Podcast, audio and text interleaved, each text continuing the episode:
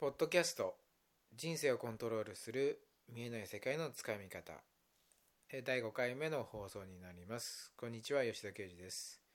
今回の放送は前回の放送にの続きということで見えない世界における、時間の感覚は逆になっている。現在未来編という形でお伝えしていきます、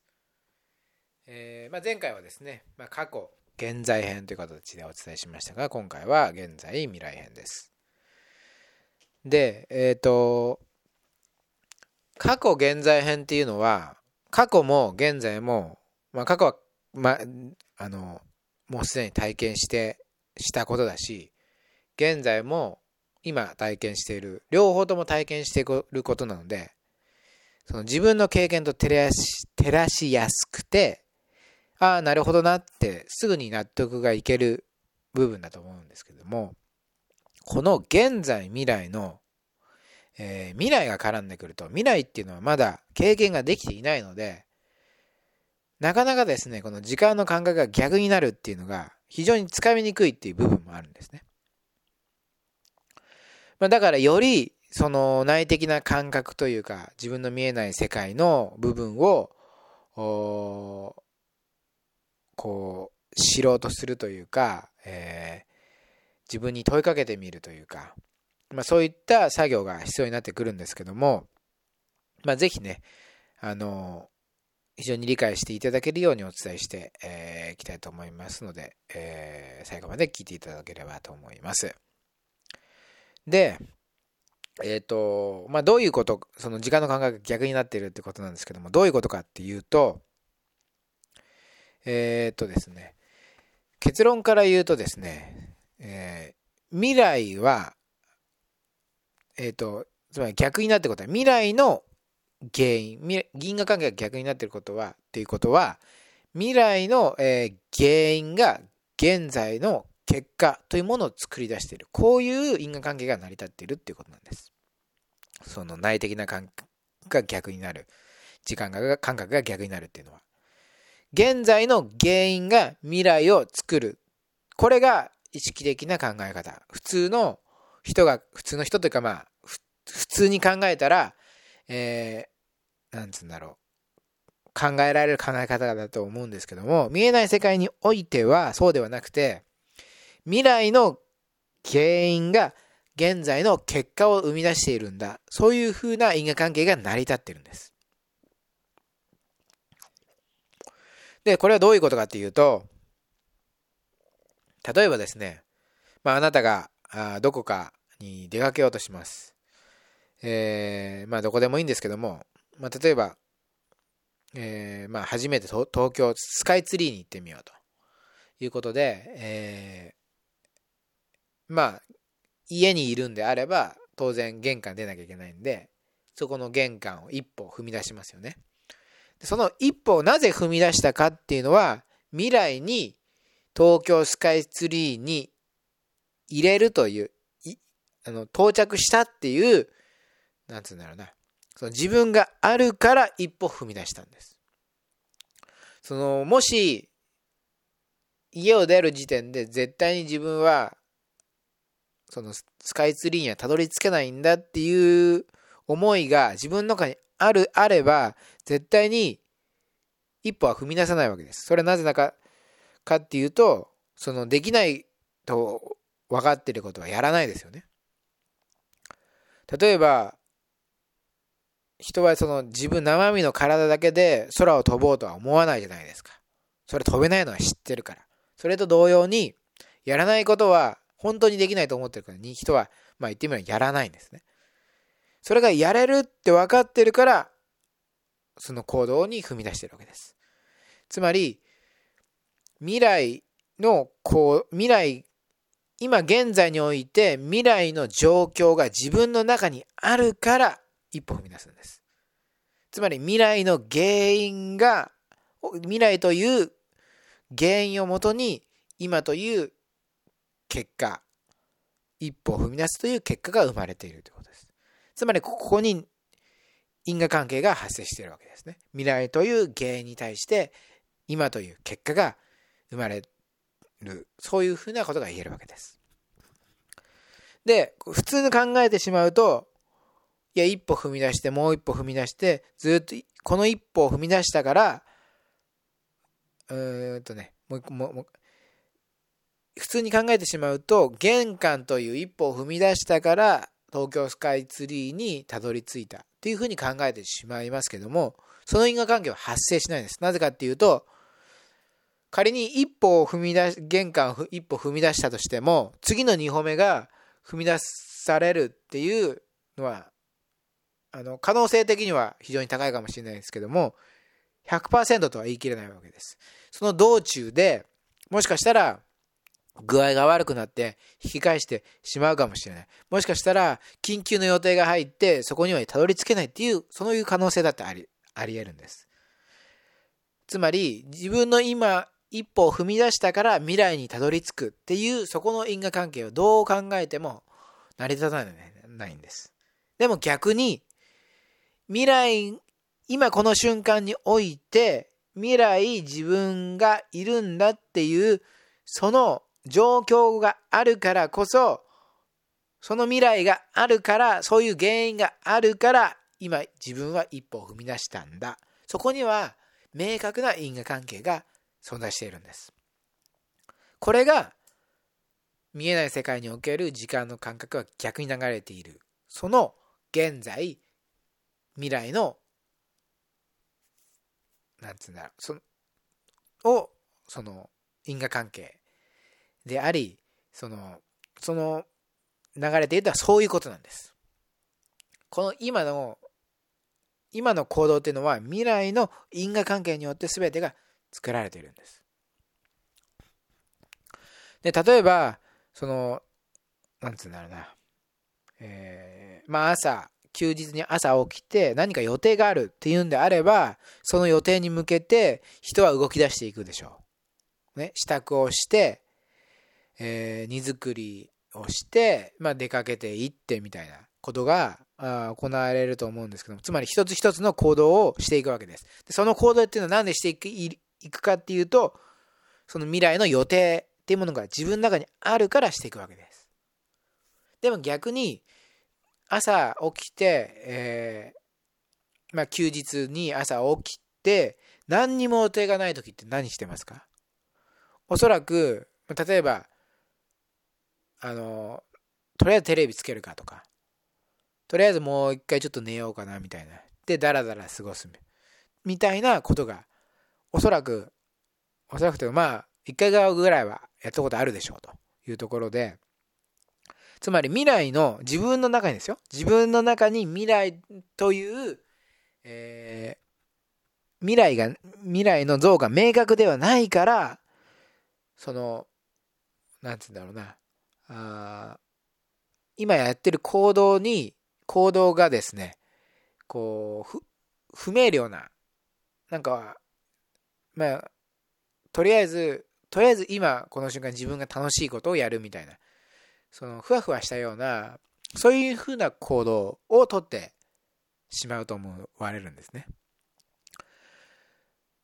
で、それっていうのは、まあ、な、なんでそういうことが起こる起こるかっていうと、未来に対して明確なイメージ、明確なもの、未来像っていうのが自分の中にないから、そういった、まあ、ふわふわしたとしたまあ、行動が生まれてくるっていう結果を生み出してるわけですね。その未来に明確なあ原因がないから明確な原因明確な現在という結果を作り出せていないわけです。でも逆に未来という明確な未来を作り出して作り出せるのであれば自分の中にあれば明確な現在は自然と生まれてくるわけです。それは何でかっていうと、因果関係がいつも未来から現在へ、そういうふうな流れで流れているからなんです。えー、まあこれがですね、その、見えない世界における時間感覚逆に流れている現在未来編を考えたときに、まあこう、そういったご自身の経験をもとにですね、照らし合わせてみると、ああ、なるほどな、というふうな形で掴んでいきやすいんです。未来っていうのは、まあ最初にもお伝えしましたが、まだでき、お、なんつうんだろうな、起こっていないから、非常にこのことをですね、捉えるのは非常に難しいというか、あ難しいんですけども、まあ、あ自分のな、今の、こう、だから、自分の行動を見てみると、その行動がなんでやったんだっていう、その原因っていうのは必ずですね、未来にあるわけです。未来に明確なものがあれば明確な行動になるし、未来に明確なものがなければ、なんか、明確ではない行動になってしまう。っていうふうなことが言えるってことですね。で、これがまあ、あの、自分が、ご自身が、まあ、理解していただくために、えー、今の話をしたんですけども、で、そこから何が言えるかっていうことなんですけども、えー、まあ、人っていうのは、その内的な部分においては、未来を感知できる。言ってみれば予感できる力を持っているってことですね。これちょっと、あの、なんつうのスピリチュアル的な形で聞こえてしまうかもしれないんですけども、そうではなくて、まあ、例えば予定というふうな意味合いからもうちょっと発展して、自分はあこうなっていけるんだっていう、そういう感覚を持っているわけです。で、そういう感覚が自分にはあるから、その感覚がを原因として、今、今の行動を移せるわけです。つまり、自分自身が何を信じるかということ、未来、未来、どんな未来を信じるかによって、現在の行動が変わってくるということなんですね。だから、重要なのは何かっていうと、自分がこれをやりたい。あ、これをやってみたい。これできそうだなっていうものにおいては、それを言ってみれば信じるべきなんです。信じれば、間違いなくその方向に向かっていけるんです。というか、その、なんつうんだろうな。未来、現在において、その未来っていうのは、言ってみれば存在をしている。存在をしているから自分の中に、あ、それやってみたい。あ、それ面白そうだな。あ、これなんかできそうだなっていう、そういう思いが生まれているんだっていう風な形でですね、考えるべきなんです。人っていうのは自分が本当に手にでき手にしていけないものを欲しいとは思えないわけです。最初にもお伝えしましたが人は生身の体で、えー、空を飛ぶことができないんです。だからそういうふう生身の体で空を飛びたいとは思えないわけです。ところが人は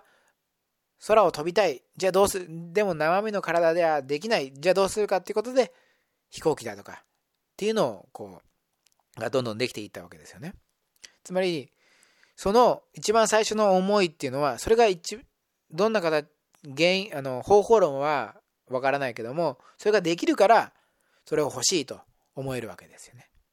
そういうことが、その時間感覚ここが逆になっていることっていうことを前提にして考えてみると言えるわけです。だから自分の欲しいだとか、自分はこうなっていけるっていう根拠ないものであったとしても、それは信じるべきなんですね。それは、見えない世界の時間感覚が、という根拠をもとにですね、あなたにお伝えしてくれてるわけですね。そのものがそのものを手にできるから、そのものを現実化していけるから、今自分の中で欲しいんだ。という感情が生まれてきている。そういうふうにして考えていくべきなんです。そして未来のあ見えない世界が逆の時間価格が逆になっているっていうことをつかめているっていう人は、そういうふうな考え方ができているということですね。自分が欲しいと思えるものっていうのは、それは未来にできるから、未来にできてる自分がいるから、今欲しいと思っているんだ。だから、一歩を踏み出せる。だから今というその行動という結果をですね、直結していけるということなんですね。えー、まとめると、まあ、あのー、まあ、時間の感覚、感覚っていうのは未来、現在、過去に流れていきますと。で、未来、非常、あの、未来の起こること、まあ、言ってみれば予感、その予感を信じることによって、えー、一歩、一歩、こう、積み重ねていけると。で、その予感は、なんで生まれてるかっていうと、それは、今この瞬間においてその未来がどこかに存在しているから。未来が自分の中にあるから、そういう予感音が生まれたんだっていうふうに考えていくべきだということですね。以上が、まあ、見えない世界の、えー、時間感覚は逆に流れている、えー、現在未来編という形になります。えー、ここでですね、まあ、ちょっと一点、え告知という形でお伝えさせていただきますが、えっと、え電子書籍ですね、私出してるんですけども、第3弾という形で、え思考は現実化する、改め、現実化することを人は予感する。現実化を体現するための新しい成功哲学という形で、えー、Kindle から、えー、電子書籍を出しました。で、もう発売されておりまして、えー、ので、まあ、で、その電子書籍にですね、まあ、今お伝えしたようなことが書いてあるんですけども、まあ、あの、まあ、要はですね、簡単に言ってしまえば、自分の中の内的な感覚が自分の中に起こる抱く未来の感覚をいかに信じられるようになるか。ここが一番ポイントなんですね。なぜならば信じられるようになる信じるってことは、えー、未来の原因を信じるってことですね。で未来の原因を信じるってことは必ず現在という結果何かしらの行動が生まれてくるわけです。まあ、あの成功者は基本的には行動しましょうってことを言われますけどもそのからくりとしてその根本に根付いているあのもっと重要なこととして未来のその予感というか自分の感覚を信じるここが一番大事なんですね。でもなかなか見えないからしかも未来だしということでなかなかそれを信じることができない。なかなかあ本当に大丈夫なのかなっていうえ、疑問がですね、湧いてしまったりするっていうのも事実だと思うんですね。その部分をいかに信じていけるようになるか。自分の感覚を信じていいんだと思えるようになるか。ここが重要になってくるわけですね。でそれをじゃあどうしたらそれを信じられるようになるかということをですね、え、中心に、え、その電子書籍ではあお伝えしているので、ま、このこのポッドキャストとですね、まあ、合わせて、読んでいた、あの、読んでいただくと、まあ、非常にですね、えー、あなたが、あの、ご自身の人生をよりコントロールして、えー、より自分の行きたい方向にですね、えー、向かっていく、えー、きっかけとなる、えー、と、まあ、確信しておりますので、もしよろしければご覧いただければと思います。それでは、えー、第5回目、えー、まあ、第4回目に引き続き第5回目はですね、まあ、時間の感覚は逆になっているという形でお伝えさせていただきました。えー、ちょっとですね、まあ、なかなかあ内的な感覚の部分が非常に、え強いものなので、ぜひご自身の経験と照らし合わせて、えできれば、ま、繰り返してですね、第4回目と第5回目合わせて、え繰り返して、え聞いていただければと思います。えそれでは、え最後までお聴きいただきありがとうございました。